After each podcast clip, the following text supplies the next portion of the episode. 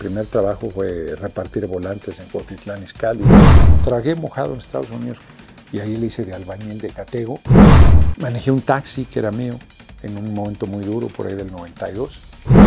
¿Qué ideales defiende Gerardo Fernández Noroña? Pues la justicia social, la igualdad, la independencia y la soberanía de nuestra patria, que nadie sufra por carencias económicas, como lo decía Ricardo Flores Magón.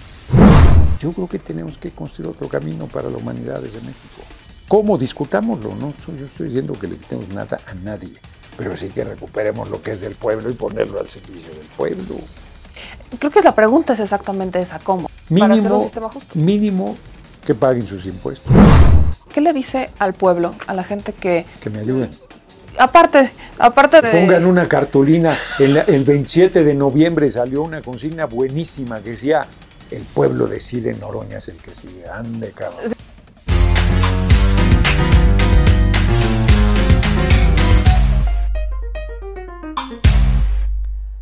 Amigos, estamos en otro episodio de Ya me lo cuentas.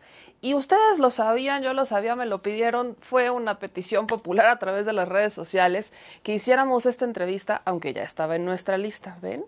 Haciendo rimas sin esforzarme tanto. Y el día de hoy tengo, evidentemente, a una persona que ha generado mucho ruido a través de las redes sociales, pero también a través de la protesta social. Diputado federal, sociólogo, y una persona que ha abanderado una gran cantidad de causas, el diputado Gerardo Fernández Noroña. Diputado, ¿cómo está? Muchas Muy gracias bien. por esta entrevista. No, hombre, al contrario, a la orden. Pues diputado, quiero empezar quizás a, a desmitificar algunas cosas que quedan eh, sobre la figura de Gerardo Fernández Noroña y partamos con quién es Gerardo Fernández Noroña, cómo se considera, de dónde viene. Por- Ahora sí que soy yo. Mucho gusto. Exacto. No, mira, yo soy muy escueto cuando me dicen, oye, que tu currículum y tal. Yo soy librero, luchador social, librero, libérrimo y político. Punto. Soy un hijo del pueblo, hombre. Yo vengo de una familia humilde, eh, una familia pobre. No sabemos lo que es el hambre, comemos tres veces al día, pero sé lo que las dificultades de la gente para salir adelante, siempre a contracorriente. Yo estudié siempre en escuelas públicas y desde muy joven he tenido participación política. Fui dirigente en la preparatoria, presidente de la sociedad de alumnos, representante de mi carrera, representante de mi colonia y he tenido una larga trayectoria. Ya tengo como más de 40 años de actividad política. Ya deberían, la derecha estaría encantada de darme mi pensión o jubilación. Cuando era joven pensó dedicarse a la política, dijo, Sí. esto es lo mío. Sí, sí, fíjate que era una situación muy excepcional porque el PRI era el partido dominante, no se veía que se pudiera abrir el camino al cambio y desde muy joven yo me eduqué con mi abuela materna, que era una indígena náhuatl, tenía tercero de primaria y era una mujer sensacional. Era muy cabrona, mucho carácter, muy buen ser humano. Y un día, yo le decía a mamá, un día me dijo, ¿y qué, a qué te vas a dedicar, hijo? Y yo le dije, pues a la política, mamá. Y me dijo, pero ¿por qué, cabrón, si tú eres bueno? "Por- Porque quiero servir, quiero comprometerme. Y siempre, siempre en la oposición, siempre en la izquierda, siempre a contracorriente, ¿no? Sí, sí. No pensé que pudiera en algún momento eh, disputar la posibilidad de la candidatura a la presidencia, ¿no? No, no he sido nunca este, eh, así, ¿no? Pero sí de dedicarme a la lucha, ¿no? ¿Cuál fue el primer momento, cuál fue la primera lucha de Gerardo Fernández Noroña que dijera, esta es la lucha social y que dijera, aquí empieza mi camino? Bueno, la- las unidades habitacionales, yo vivía en la unidad habitacional de Seguro Social en Tequesquinahuac, en Tlalnepantla, y era un eh, esquema muy favorable porque era una renta congelada y eso permitió a hijas y a hijos de trabajadores este, ir a la universidad. Y el seguro social empezaba por, la- por los procesos de privatización y de, y de quitarse costos, y entonces quería pasarle a los eh, habitantes de las unidades el costo del mantenimiento de estas, y planteó que se vendieran. Y la gente que no había tenido una propiedad, pues encantada, dijo sí, y nosotros decíamos, es una, eh, eh, es una prestación social, somos dueños sin ser dueños, o sea, aquí podemos vivir hasta la eternidad, las rentas eran prácticamente congeladas, eran viviendas pequeñas, pero nos permitía este, mejorar las condiciones de vida. Y, y ahí empecé, ahí empecé muy joven, tenía yo 23 años y me convertí primero en dirigente de mi colonia y luego en dirigente de las siete unidades habitacionales del Valle de México. Cuando Gerardo Fernández Noroña era joven, no pasó por su mente decir, me voy al PRI. Nunca, bajo ninguna circunstancia. innombrable, jamás fue una opción. Nunca, nunca, y lo digo sin ninguna descalificación. Hay compañeros extraordinarios que hicieron militancia en el PRI, propio compañero presidente, pero yo no. Yo fui siempre de izquierda, tengo una formación en la UAM muy marxista, muy de izquierda, académicamente muy sólida, y entonces para mí era impensable. Un tío mío que todavía vive, cumple 87 años creo, cumplió, me decía, Daniel Noroña Velázquez me decía, pues si vas a hacer política, vete al PRI, bajo ninguna circunstancia. ¿Por qué? Porque el PRI representaba lo que combatíamos. El PRI era el partido único, el autoritarismo, la represión del 68, este, la represión hacia todos los movimientos sociales, ya venía en un proceso de deterioro y de autoritarismo cada vez mayor. No, no, había bastante. Yo tenía bastante conciencia social ya en la universidad, o sea, una formación no solo marxista muy sólida, sino de conocimiento de historia universal y de México importante. Sabíamos lo que el PRI representaba. Para, nosotros eso, para mí eso era inaceptable. ¿Cuál fue el momento o hubo algún momento muy difícil o doloroso para Gerardo Fernández Noroña que recuerde, que dijera, esto es algo que no debe de volver a pasar y voy a luchar para que esto no ocurra? No, bueno, en, en cuanto a luchas sociales, pues siempre fue muy difícil, a contracorriente. No, lo que, lo que cualquier gente vive, la muerte de un ser querido, mi abuela, cosas así, ¿no? Pero que dijera si en alguna lucha social que yo me desesperara porque había persecución, amenazas de muerte, encarcelamiento, no, yo creo que he sido un hombre afortunado, porque ni me tocó la época dura de los jóvenes que frente a la cerrazón se fueron a la guerrilla. Yo era muy chico en esa época, tenía los años 70, pues yo tenía, en 1972 tenía 12 años, o sea, a finales de los 70 iba cumpliendo mayoría de edad, este, que fue cuando entré a la universidad. Entonces, no, no, a mí no, no, nunca me metí en esa lógica este, de la lucha armada. Veía la lucha electoral cerrada también, porque yo fui muy importante dirigente social. Entonces me invitaron en el PMT a ser candidato a diputado federal en 1985 y no quise. Yo participé hasta 88, cuando rompe el ingeniero Cárdenas, que mira, venían del PRI, pero su rompimiento fue muy importante. Eso realmente abrió el camino hacia que se empezara realmente a democratizar el país. Ganamos la presidencia con él. Yo estaba convencido que había que apoyar al ingeniero Cárdenas, pero yo no tenía ninguna militancia partidaria.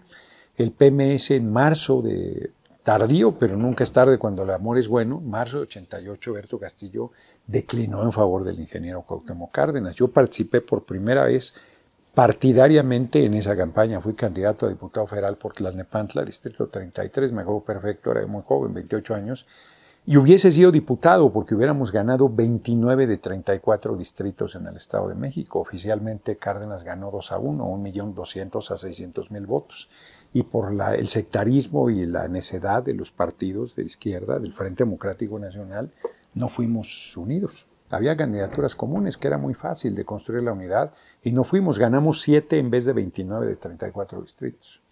Ahora, diputado, ¿cuál, ¿recuerda cuál fue su primer trabajo? Antes de dedicarse a la política o todo, todo siempre fue? No, hombre, al contrario, al contrario, yo nunca viví de la, de la actividad política, que es legítimo, hasta ya muy peludo, o sea, no, hombre, mi primer trabajo fue repartir volantes en Cotitlán Izcalli de una agencia de autos, yo tenía como 15, 16 años, de una agencia de autos Renault que vendían autos y me echaron el cuento, una tía mía trabajaba ahí de secretaria, la esposa de mi tío Daniel, Ana María Romero, me echaron el cuento de que si se vendían autos hasta me iban a dar algo y no me dieron nada. Entonces pues, la, siguiente eh, volantea que me dijeron ya no quise, ¿no?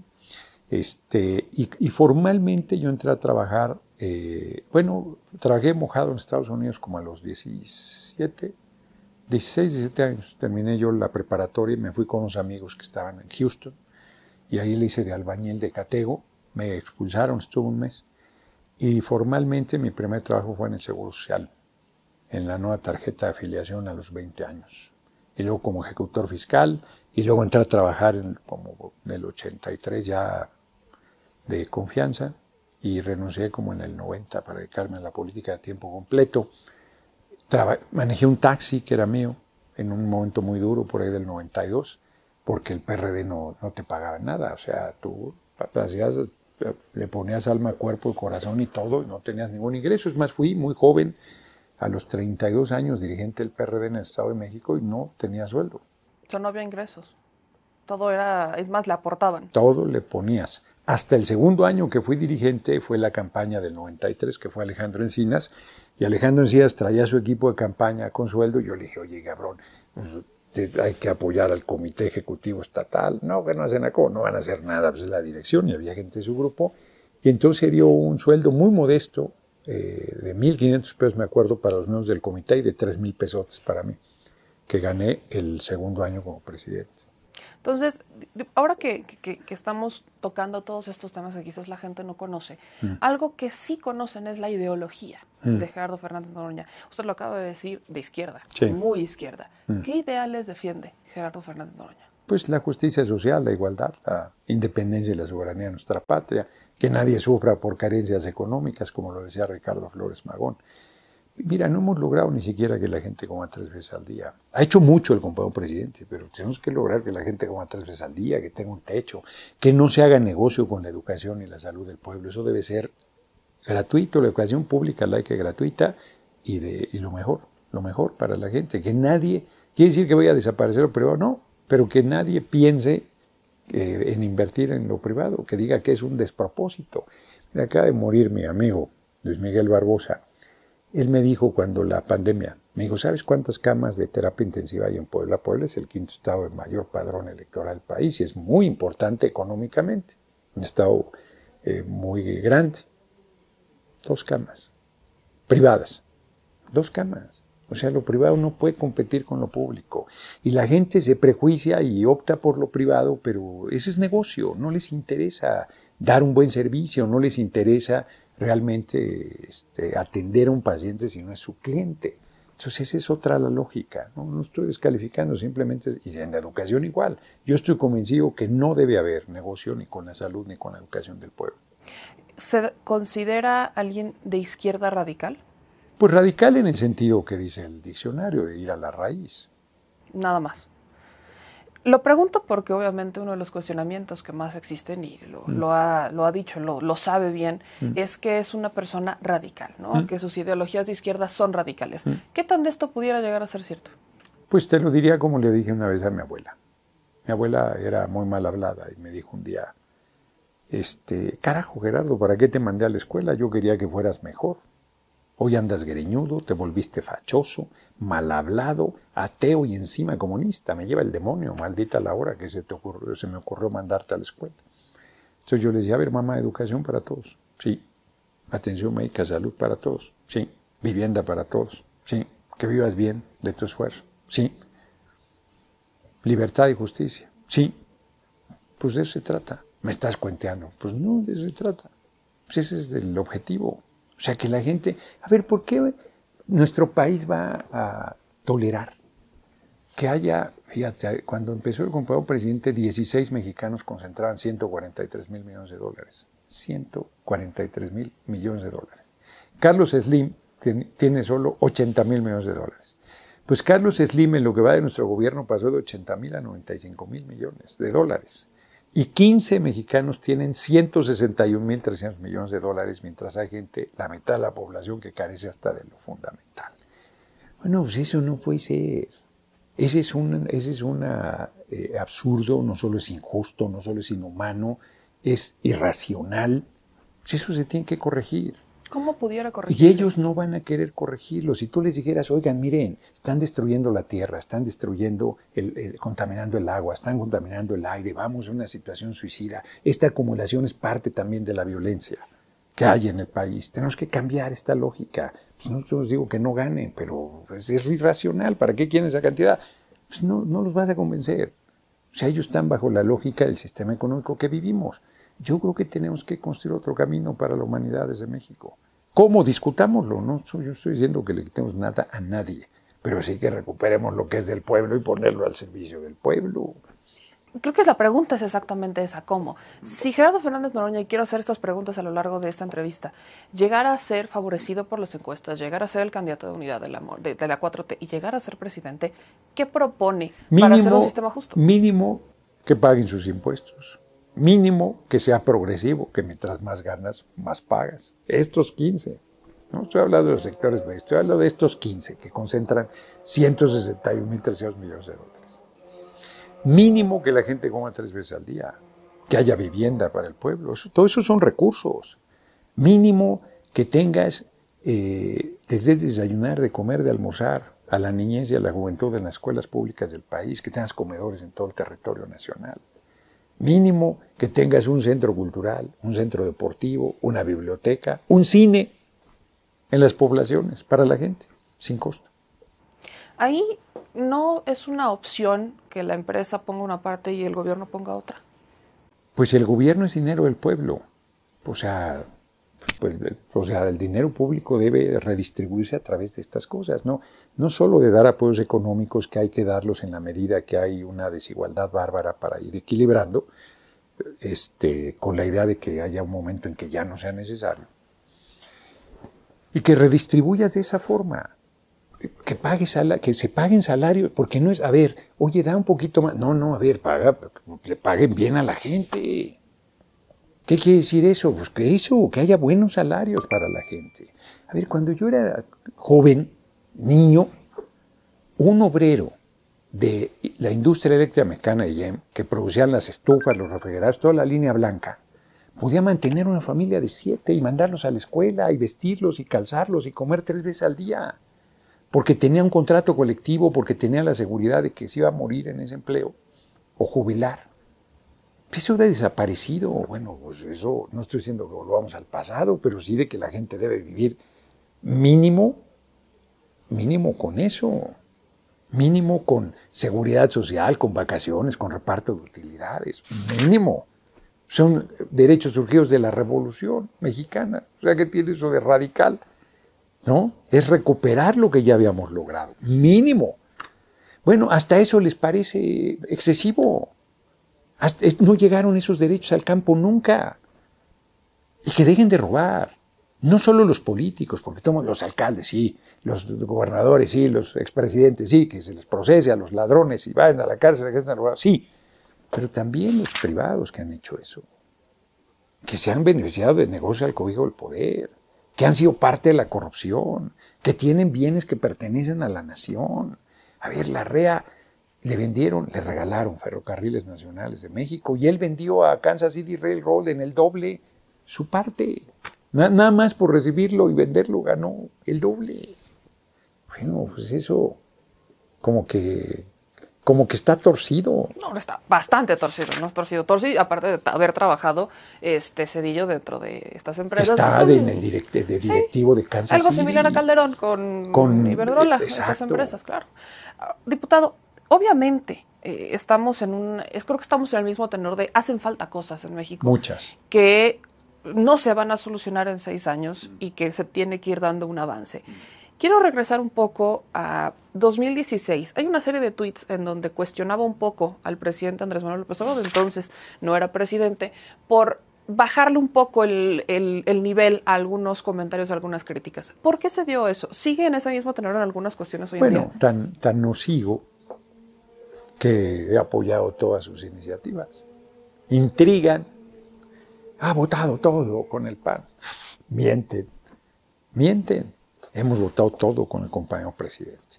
Y cuando hay una diferencia con toda lealtad, mira, alguien decía hoy, porque hubo una cosa ahí torpe la semana pasada con la reforma electoral, y yo le reclamaba hoy a la fracción, oigan, a mí nadie me dijo que, eso que estaban proponiendo era una violación al marco constitucional. Lo del 3% este, ¿no? Entonces me dice, es que lo propuso no sé quién, y entonces lo propuso no sé quién, había que apoyar. pues no. O sea, si quieres proteger a un dirigente, le dices, oye, esto está equivocado. Sobre eso hay quienes dicen que fue justamente usted quien lo habría propuesto. Es que no. Lo están intrigando. Yo ni siquiera soy afiliado al Partido del Trabajo. Yo, en este momento, si, si fuera solo con el PT, le daría 15% al Partido del Trabajo. No tendría ningún problema para sobrevivir el Partido del Trabajo. Al PT como tal le convendría ir solo conmigo a la presidencia. No chuparía la bruja como movimiento, pero al PT le iría a toda madre. No solo no se preocuparía de su existencia, sino tendría los diputados, los senadores y los recursos económicos que no ha tenido en su vida. Están intrigando porque va muy bien mi posición. Después del compañero presidente, en la manifestación del 27 de noviembre, a quien mejor le fue es a mí. O sea, dirán misa, pero están los videos. le fue mal. A Monreal no fue y le, fue muy mal. A Marcelo le fue mal.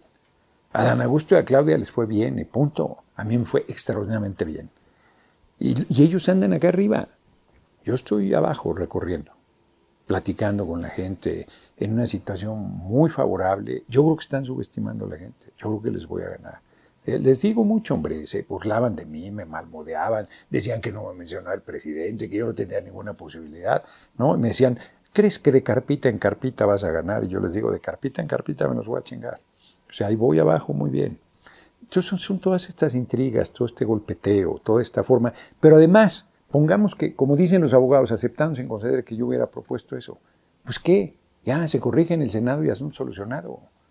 Pero de ahí a decir, no, es que cómo te atreves a modificar una iniciativa del presidente, pues aquí se discuten las iniciativas y se enriquecen, pues si no son las tablas de Moisés, que le dio Dios a Moisés para que se publicaran.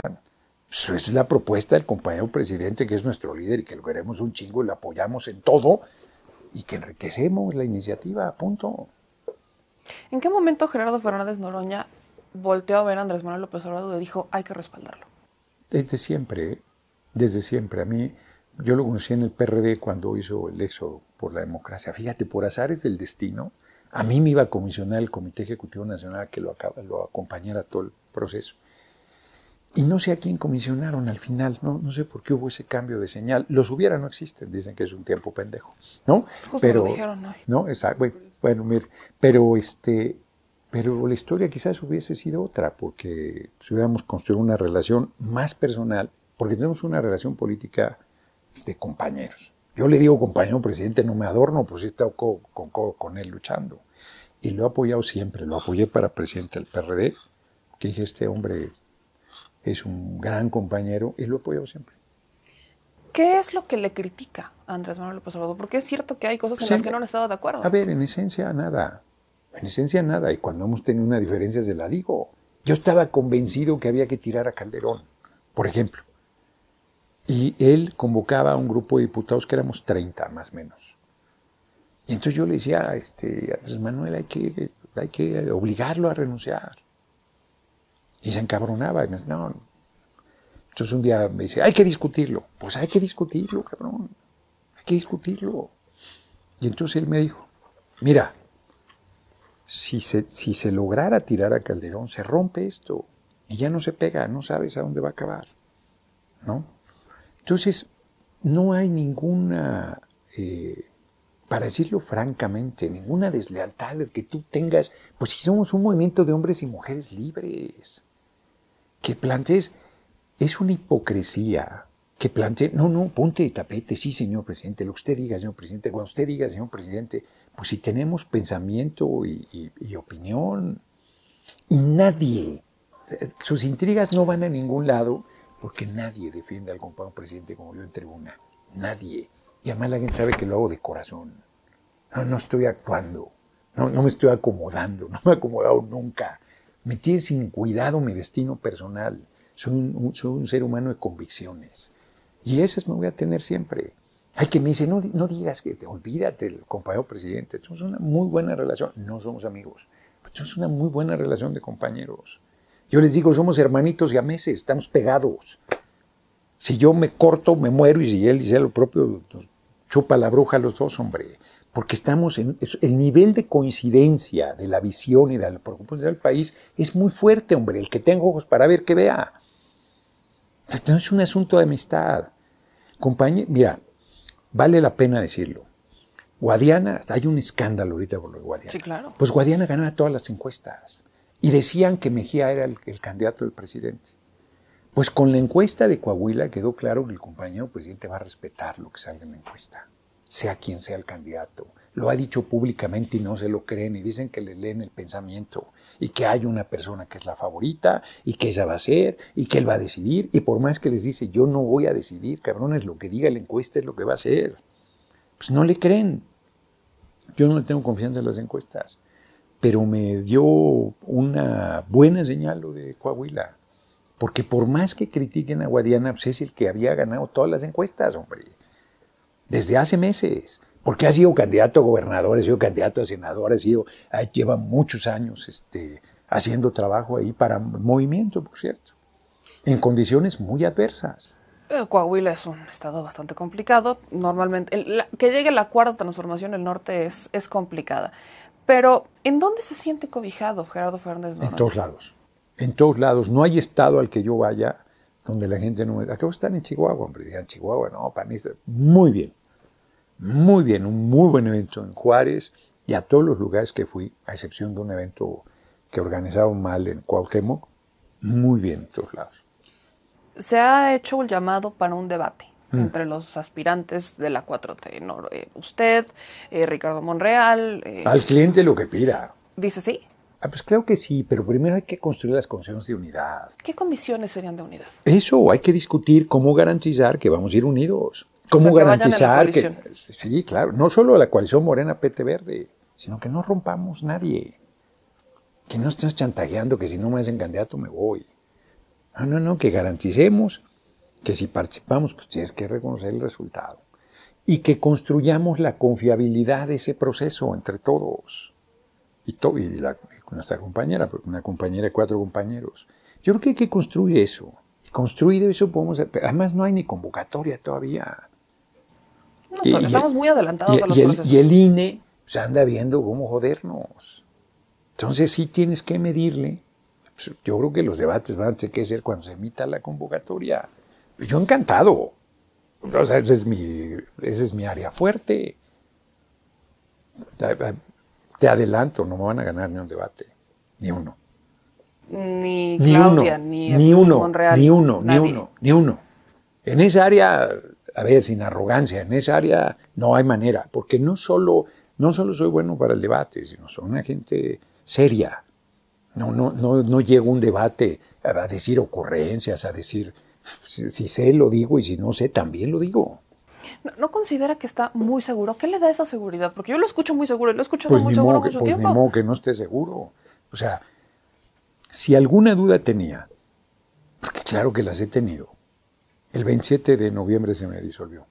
No, no, la manera en que la gente reaccionó es, te voy a contar una anécdota que tiene sol y sombra. Fueron seis horas de caminata y no había baños para los diputados y diputadas de los que estamos en esa área. No había. Y entonces, pues yo me, deshidraté y todo, pero tomo llegó un momento en que necesitaba ir al baño. Me dicen, atrás del templete hay un baño. Y ahí voy, de güey, y no me dejaron pasar. Y yo no quise ir a los otros de afuera porque se hacía una pelotera cada que yo iba. Entonces me regreso me dice Alberto Nadia, ¿qué pasó? No, pues los pues, cabrones no me dejaron entrar al baño de allá atrás. No, hombre, yo también quiero ir, vamos, los voy a mandar la chingada. Le digo. Y dicho y hecho, mandaron a la chingada. Ahí vamos para afuera. Y entonces llego afuera y se hace una pelotera desde el carril que había ahí. Pues, la gente se ve muy cariñosa conmigo. Y entonces salgo y se hace la pelotera en serio y les digo, necesito ir a mear, cabrones. ¿No? Háganse un lado que va a Noroña a mear, ¿no? me hacen una, un camino. Salgo del baño. No, no, no, a ver, de humor involuntario. Una multitud afuera del pinche Saniplazo, como se llama, Sanirreno, como se llaman esas chingaderas. Pero una multitud ahí esperándome a que saliera yo del baño. Una locura. ¿no? ¿Cómo pagas tanto amor y cariño pues con compromiso? Porque no es para envanecerte. Eso es lo que hace que yo diga, está subestimando. sí, porque no, no me doy cuerda solo. De, a ver, yo veo la dificultad, hombre, de todos, el que tiene una posición más difícil en el sentido que es más modesta, la posición política que tengo soy yo. Pues tiene secretarias de Estado, tiene el gobierno de la capital del país. Hombre, pues esas son unas plataformas de lanzamiento poderosísimas, apoyados por el, por el aparato del partido más grande que es el país, Morena, legítimamente. Algunos gobiernos de los estados ahí queriendo eh, hacer cargada, espérense, eso lo combatimos toda la vida. A ver, derrota eso, pues solo con el pueblo. Entonces, ¿el debate considera que es una ventaja competitiva que tiene Noroña? Para mí sería muy, o sea, mira, yo participé, quise ser jefe, jefe de gobierno en 2012. Los hice pinole en el debate y cuando los hice pinole, no quiero decir que los haya agraviado, que haya maltratado a mis compañeros, que no, porque yo dije, yo no voy a, pues, o sea, si yo no gano, alguno de ellos va a ser candidato o candidata. Yo no hice ninguna cosa incorrecta. Puedes ver el debate de ese tiempo. No, no los maltraté. Simplemente acredité por qué yo debería ser jefe de gobierno. Y gané ese debate. Esa es la verdad. Ahí está el video. Ahora, suponiendo que esto avance Mm. y que no saliera Noroña ganando, Pues voy a apoyar a quien diga la- apoyaría al que a quien, ganara haya, la a quien haya decidido la gente. Se queda en esa. Sí, claro. No se cambiaría de partido. Pues, pues, pues, ¿A dónde vas que más valga? Yo candidato del PRI PAN PRD primero muerto. Nunca, bajo ninguna circunstancia. Ninguna. ¿Se lo han ofrecido en algún momento? No, bueno. Bueno, sí han coqueteado, la verdad es que sí. O sea, neta, neta, sí le han dicho, venga, para acá. Pues, ¿Por qué no te vienes para acá? Ya no te van a dejar pasar. Nunca. ¿Qué partido fue? No, pues de la coalición. De la coalición. México, Sí, Movimiento Ciudadano no es una opción. nunca. Jamás, tampoco. Nunca, pues fueron compañeros y andan rabiosos en contra del compañero presidente.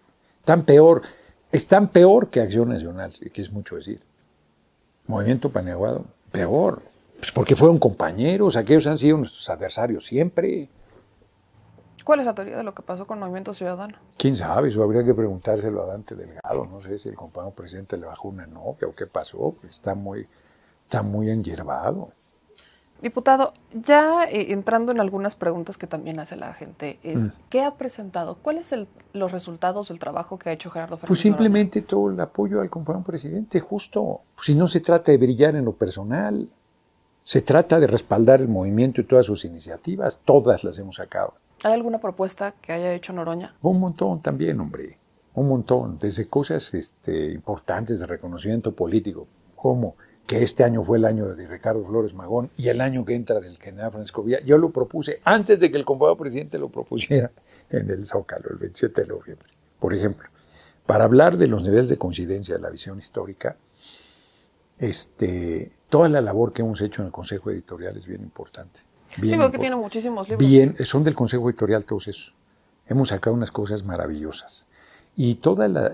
Yo estaba insistiendo en que, y, y se, ha, se ha parado no por nosotros, sino nos han dicho, a ver, espérense, reconocer los de- acabar con el outsourcing. Nosotros empujamos esa, esa pelea. Y luego el compañero presidente agarró la bandera y la... Y, y- se le fue todo el empresariado encima y dio un pasito atrás. Ah, La desaparición del horario verano es mi iniciativa desde la legislatura pasada. Es cierto que el compañero presidente lo planteó cuando fue jefe de gobierno, pero no lo volvió a plantear como, como presidente. Yo fui el que lo planteé desde la eh, legislatura pasada y es muy importante. Has hecho un daño a la salud bárbaro ese, ese tema. ¿no? Hay, un montón de cosas, ¿no? Y iniciativas puntuales que hemos presentado, hombre. Pero cuando dicen este, este asunto, y en el debate, hombre, si la Cámara de Diputados no es solo las iniciativas, no cambias la realidad con una ley. Si no hay un movimiento poderoso de la gente, que ya la gente tenía seguro social, y había donde no se lo daban. Y no se lo daban porque la gente se dejaba atropellar, aunque estaba en la ley.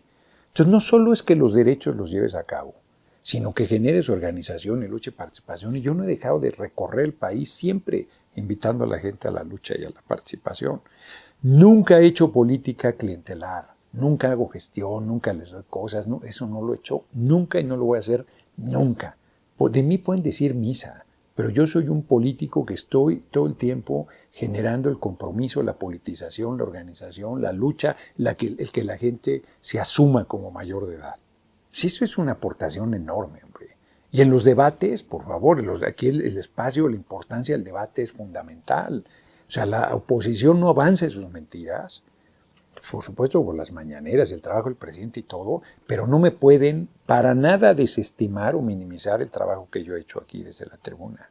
No, esto creo que es lo que más se lo reconoce el debate. Pero en- estamos hablando de un cargo ejecutivo. Ser presidente de la República es ejecutar.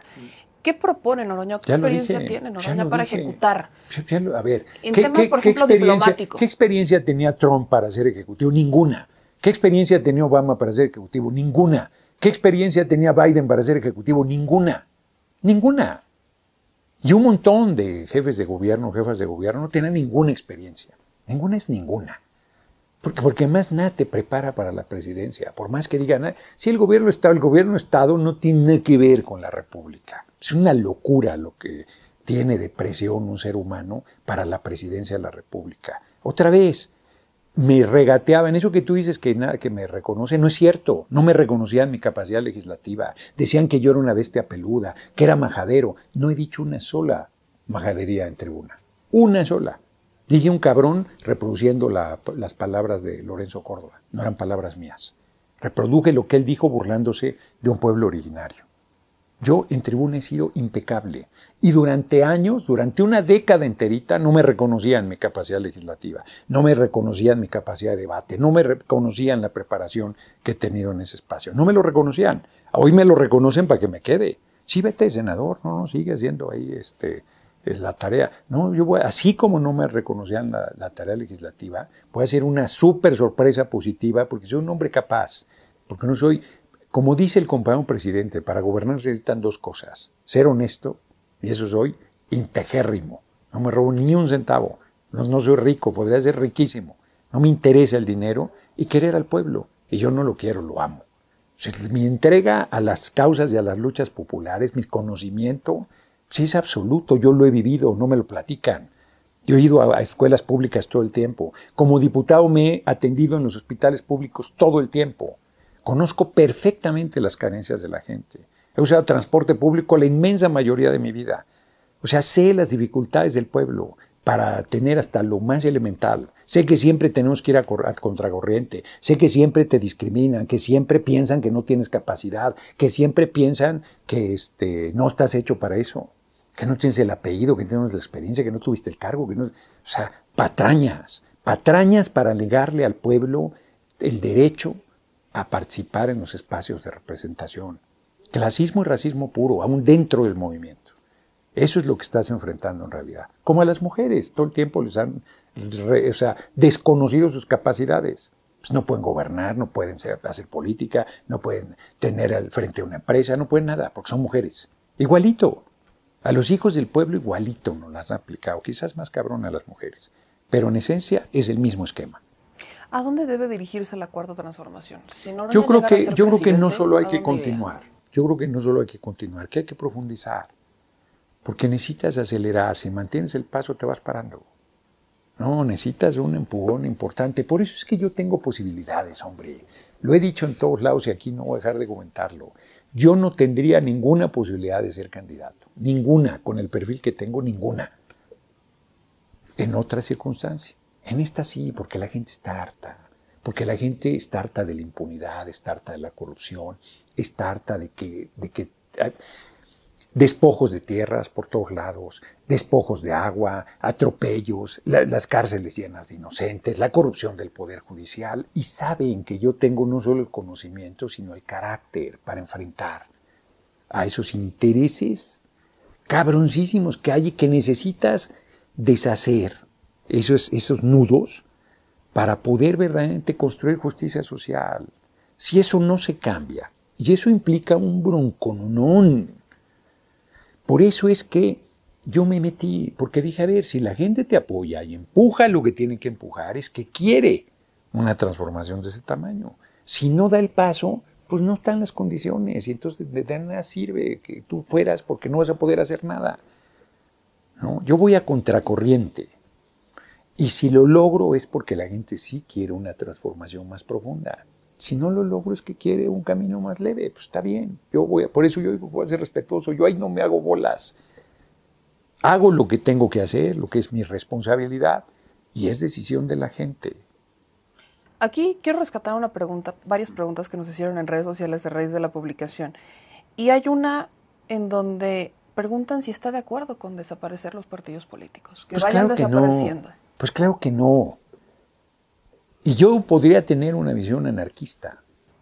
E, es raro, mucha gente quiere que se desaparezcan los partidos porque políticos. Porque no tienen idea del funcionamiento de los partidos, porque ha avanzado un proceso que yo llamo de despolitización. A ver, querían quitarle el fuero al compañero presidente, empezando por él mismo.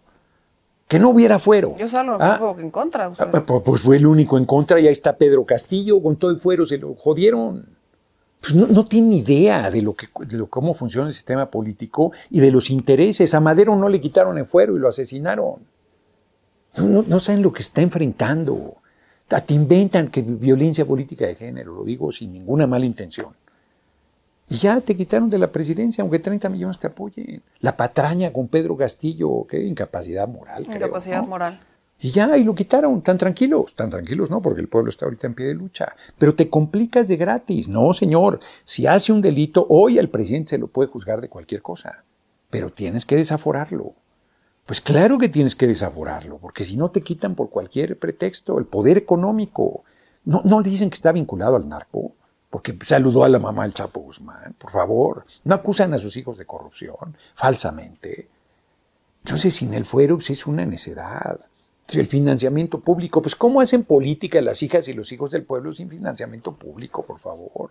Como Estados Unidos, que solo los grandes empresarios decidan quién es representante, pues a ellos sirven. Si de por sí, habiendo financiamiento público, la mayoría de políticos del PRI y el PAN responden a los intereses de los poderosos económicamente, Imagínate, ¿y cómo se va a organizar la gente? Si no organiza ni un sindicato, 90% de la gente no tiene sindicato, si no organiza organizaciones campesinas democráticas, si no organiza en su colonia una organización democrática, si no lo organiza en su escuela, ¿cuál va a ser la herramienta para organizar a la gente?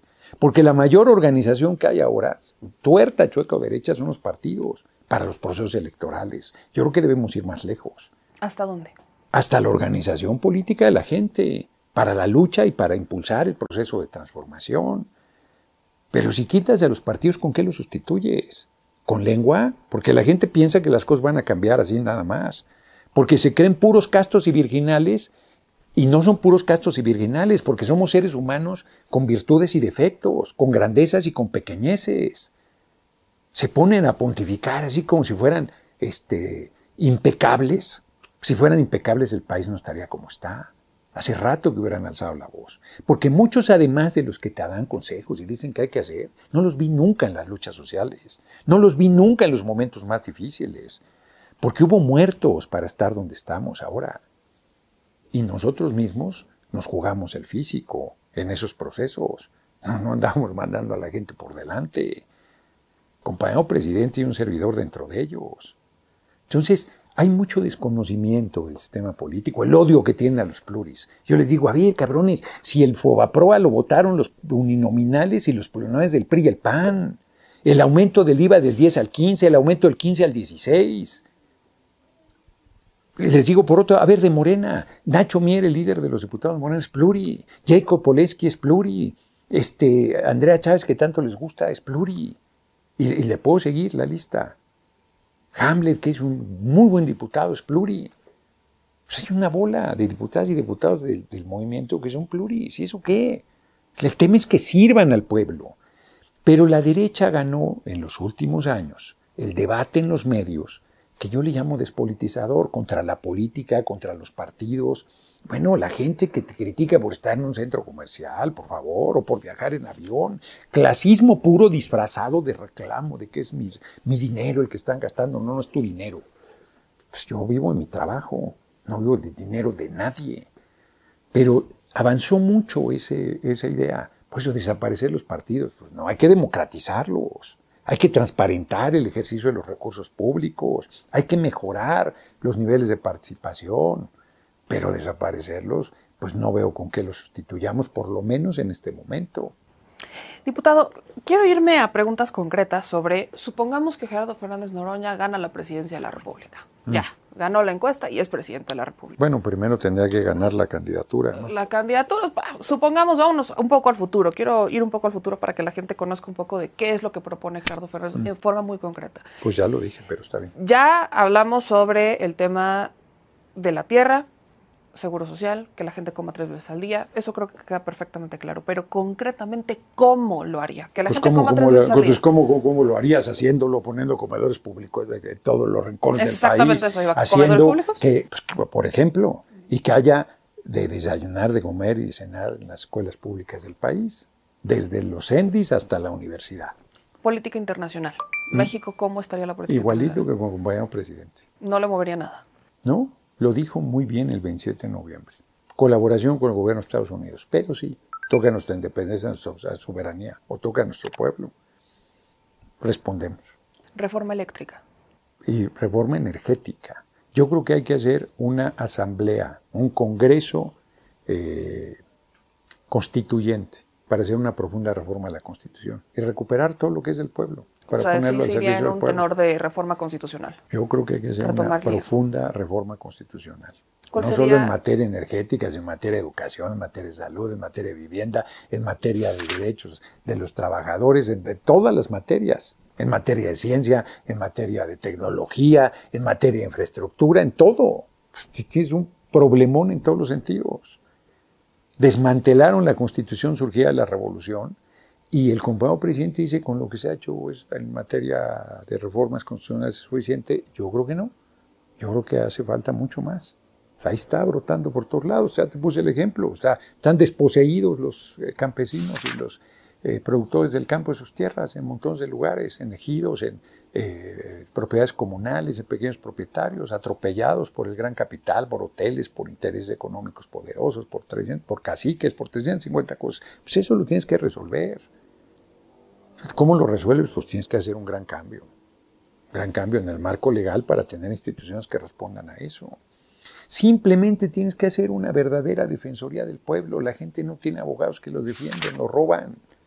Y no tiene dinero además para que lo defiendan. Pues apenas tiene para comer. Tienes que crear una estructura de defensa del pueblo, jurídicamente hablando. Esa es otra, fiscalía. ¿Haría cambios en la ley de fiscalía? Yo creo que habría que hacer cambios en todo lo que tiene que ver con el Poder Judicial y la impartición de justicia, una profunda reforma, casi revolución, igual que con la educación y con la salud. Reforma electoral. Ahorita está debatiendo También plan hay que hacer cambios, hay que hacer cambios y en, diálogo con todas las fuerzas políticas. Han sido muy demagogos. Pues claro que son necesarios cambios. Todos reconocen que ese INE no sirve para la democracia y para el país y que el tribunal tampoco. Todas las fuerzas políticas, todas. Pues claro que hay que hacerlo. Es un gran avance que van a votar todos los mexicanos en Estados Unidos. Ya van a poder votar con el pasaporte o con la matrícula consular. Paisanos, ¿qué hacer en materia de los paisanos? Ellos tienen que hacer un montón. Pues, el compañero presidente ya planteó al gobierno de Estados Unidos, oye, permite visas de, de trabajo temporal, ya desde los 70 no hacen una amnistía para reconocerles mínimo la residencia, merecen la ciudadanía, le han aportado miles de millones de dólares, pero si la gente no pelea ya, eso no va a pasar. Otra vez, la gente tiene allá, aquí y en todos lados la idea equivocada que es el presidente el que va a resolver las cosas. No, el presidente tiene una responsabilidad enorme, pero quien va a responder, resolver las cosas es el pueblo. No, o sea, si el pueblo no empuja, las cosas no van a cambiar. Están esperando que alguien con la varita máquina resuelva, eso no va a suceder. Y por último, libertad de expresión. ¿Las mañaneras? Las mañaneras las mantendría, es un, es un ejercicio extraordinario el compañero presidente. Y además yo soy un buen comunicador.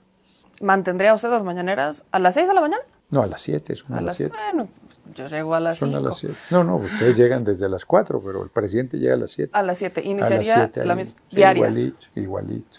¿Qué hay con la crítica? Noroña se habla que, y se han dado una que otra noticia de que Noroña no tolera la crítica. Actualmente hay un tema con eh, Páez Varela y, Álvaro Delgado que. Pues porque están intrigando. Que, que, estaban del lado pues, de Claudia pues, Sheinbaum. ¿Eso es, eso cierto? Pues es cierto que apoyan a Claudia, que digan que no. Parece que sí, el que tenga ojos para ver que vea. Pero además, ¿por qué intrigan en mi contra? ¿Por qué si dicen que yo hice determinada cosa no me llaman y me dan el espacio para que yo les explique o me demuestren, me pongan en evidencia de lo que dicen? Pues esas son las cosas que no son correctas. Pero a mí que, critiquen lo que quieran y desde la presidencia pues, van a criticarte peor. Si con el compañero presidente se ponen rabiosos, conmigo van a ser doble o triplemente rabiosos. Pero ya estando en esa responsabilidad, pues ya sabes que, mira, sí lo he pensado. ¿De verdad quieres eso? Sí se ha sentado a hacer el momento de reflexión de decir, voy o no voy, estoy seguro. No, a ver, voy o no voy, claro que voy, pero de repente es cuídate tus deseos porque se te cumplen. Es una posición inhumana. Las exigencias son de locura. Pero no puedes dedicarte a la política, haber trabajado durísimo y que se abre la posibilidad. Y decir, no, pues fíjate que ya no. No, o sea, no, no, no, no, pues si eso es lo que has trabajado, mi amigo. Ahora, ahora sí que ahora demuestra que se pueden hacer las cosas diferentes, con honestidad, con compromiso, con pasión, con entrega, con resultados. Lo que ha hecho el compañero presidente te deja la vara altísima, altísima, es extraordinario lo que ha hecho. Entonces, pues no te vas a comparar cada quien, pero no vas a eh, quedarle mal al pueblo ni a la revolución sin violencia, que es la cuarta transformación. De hecho, de otra manera, estás preparado, preparadísimo preparadísimo. Eso quiere decir que no te puedes equivocar. Que no, no, pues seguro, pues, que no, si eres ser humano. Pero de que hay la disposición y la determinación de, lograr la candidatura y de lograr la presidencia, la tengo absolutamente asumida. Para cerrar, diputado, ¿qué le dice al pueblo, a la gente que... Que me ayuden aparte, aparte que pongan una cartulina. El, el 27 de noviembre salió una consigna buenísima que decía el pueblo decide, Noroña es el que sigue, ande cabrón. Creo que la subió a sus redes sociales. Sí, claro. Sí, lo vi, sí, lo vi bien engallado. Pero aparte de a, la gente que obviamente ya lo, lo, está apoyando, que tiene un apoyo importante en redes sociales, ¿qué le dice a la gente que considera que hoy no es el momento de Noroña, que lo quieren y lo apoyan, pero dicen hoy no es el momento de Noroña porque Pues, pues que apoyen a quien quieran. Pues eso qué. Pues si quieren que sea otra persona, pues otra persona, y yo la voy a apoyar. Yo lo único que digo es que sea transparente el mecanismo, que sea confiable y que quien apoya a la gente sea. No se puede mandar cualquier candidatura. Ahí está lo que está pasando en Perú. La derecha te voy a decir qué va a hacer. Te voy a decir qué va a hacer. Y al tiempo. En 2024 va a perder y va a alegar fraude. Va a decir que no reconoce el resultado y va a buscar tirar a la persona, sea quien, sea quien sea de los cinco, va a decir que no ganamos y se van a ir a una, cosa espantosa de, desestabilización para tirar al gobierno, porque saben que no tienes la fuerza del compañero presidente. Por eso es muy importante que la candidatura esté enormemente respaldada por el pueblo, claramente respaldada por el pueblo. Sería una irresponsabilidad cualquier otra cosa. No, vamos a un tiempo bien difícil. no vamos a coser y cantar. No, no vas a disfrutar del poder y sus delicias. Y la, no, no, no, no, no, no. No, quien no vea lo que están haciendo en la Argentina, de inventarle delitos a Cristina Fernández para sacarla de la, de, la actividad política, lo de Ecuador que ha sido terrible, es una tragedia, lo de Bolivia que tiraron Evo Morales.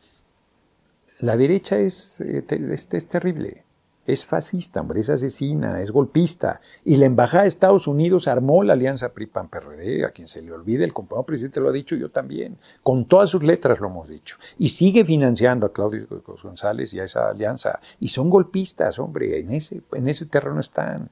Entonces, es una ingenuidad. Por eso la gente tiene que entrar a un nivel de organización más fuerte de politización más fuerte, sea quien sea la persona que tenga la candidatura. Y si yo soy, con mayor razón porque le vamos a hacer frente a esas cosas y las vamos a derrotar. Pero tenemos que estar claros que no es cierto que ya gobernamos y vamos a seguir gobernando tranquilamente y que no va a pasar nada y que pueden poner a quien quieran. Yo creo que no. Yo creo que no.